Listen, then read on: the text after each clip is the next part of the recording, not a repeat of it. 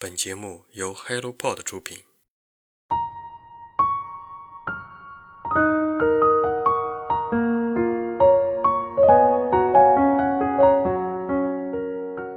你有多久没有认真读一本故事书了呢？小时候那些震撼你心灵的故事还留在你的记忆中吗？还记得灰姑娘穿的什么被王子认出的吗？还能说出白雪公主的后妈每次问魔镜的那句话吗？是的，我们永远都不会忘记小时候陪伴我们的故事。你好，我是清河，今天分享的是一本儿童文学《最后一个讲故事的人》，作者是美国著名儿童文学作家唐纳·巴尔巴伊格拉。这本书曾获得2022年纽伯瑞金奖等十多项荣誉。这本书的中文译者是著名翻译家马爱农，他是国际儿童读物联盟翻译奖得主。孩子们耳熟能详的《绿山墙的安妮》《哈利波特》系列等经典作品都是马爱农老师翻译的。他的语言风格干净简洁、生动活泼。用美好的文学滋养了我们这一代的童年。现在，他又为我们的下一代小读者翻译了这本科幻题材的儿童文学作品《最后一个讲故事的人》。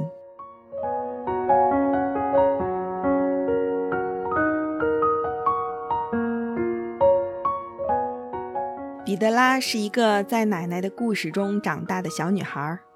二零六一年，由于太阳耀斑活动改变了彗星轨道，哈雷彗星即将撞击地球。为了应对这一末日危局，地球人精心挑选了几百位科学家和孩子们，乘坐一艘飞船逃往萨根星球。彼得拉的爸爸妈妈是科学家，被选中登上飞船，他和弟弟也被选中。在登上飞船的前夜，奶奶送给彼得拉一个黑曜石吊坠儿，让他带到新的星球上去。彼得拉希望自己能像奶奶一样，做一个讲故事的人，永远不要把奶奶那些穿越了几百年的故事弄丢。在乘坐飞船去萨根星球的这段经历中，彼得拉一直伴随着奶奶的九个故事。这九个故事蕴含着不同的人生启示，也温暖了彼得拉，让他能够面对成长中的挫折坎坷。人的生命之所以有色彩，正是因为有记忆。一旦失去了记忆，人生便索然无味。永远不要忘了自己是谁。这艘飞船座位有限，只有精英科学家、建筑商和政治家才能坐得上。这趟飞行将会持续三百多年，会由一代又一代的看护者确保他们顺利到达。进入飞船之后，所有人的记忆都要被清洗干净，让他们忘记在地球上所有的事，不再记得曾经的地球。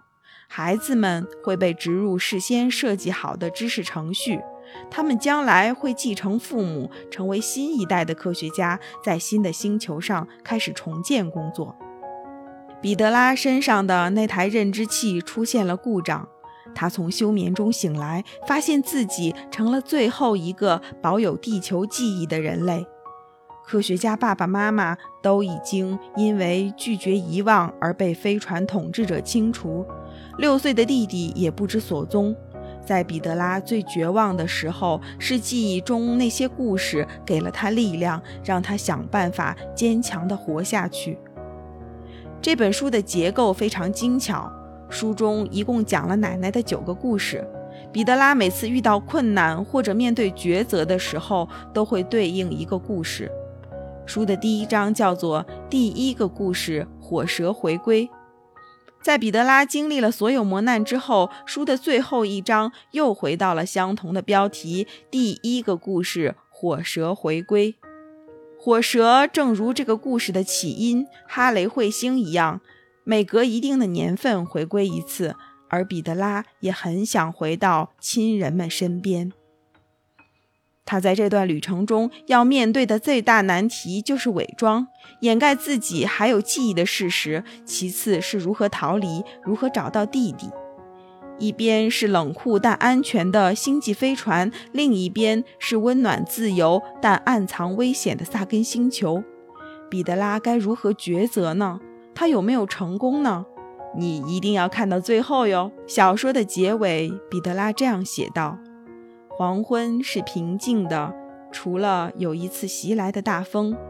我用手握住黑曜石吊坠儿，接着我听到了丽塔的声音在风中呼唤：‘彼得拉，你真的会成为一个了不起的讲故事的人。’我抬头看着月亮，不让眼泪流下我的脸颊。”小月亮在大月亮身后探头探脑，我发誓，我在它表面看到了兔子的轮廓。我的故事结束了，风把它吹向遥远的星空。